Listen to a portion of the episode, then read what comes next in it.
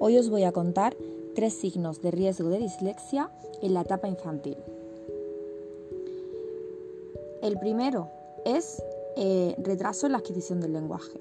Podemos ver dificultad en la pronunciación, especialmente de palabras largas, retraso generalizado en el desarrollo de su lenguaje o dificultad en tareas de habilidad fonológica, como son las rimas, la segmentación silábica, entre otras.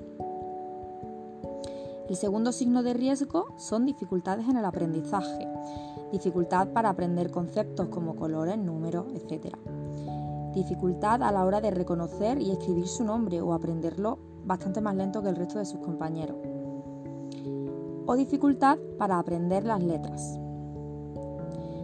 Y el tercero es tener antecedentes familiares.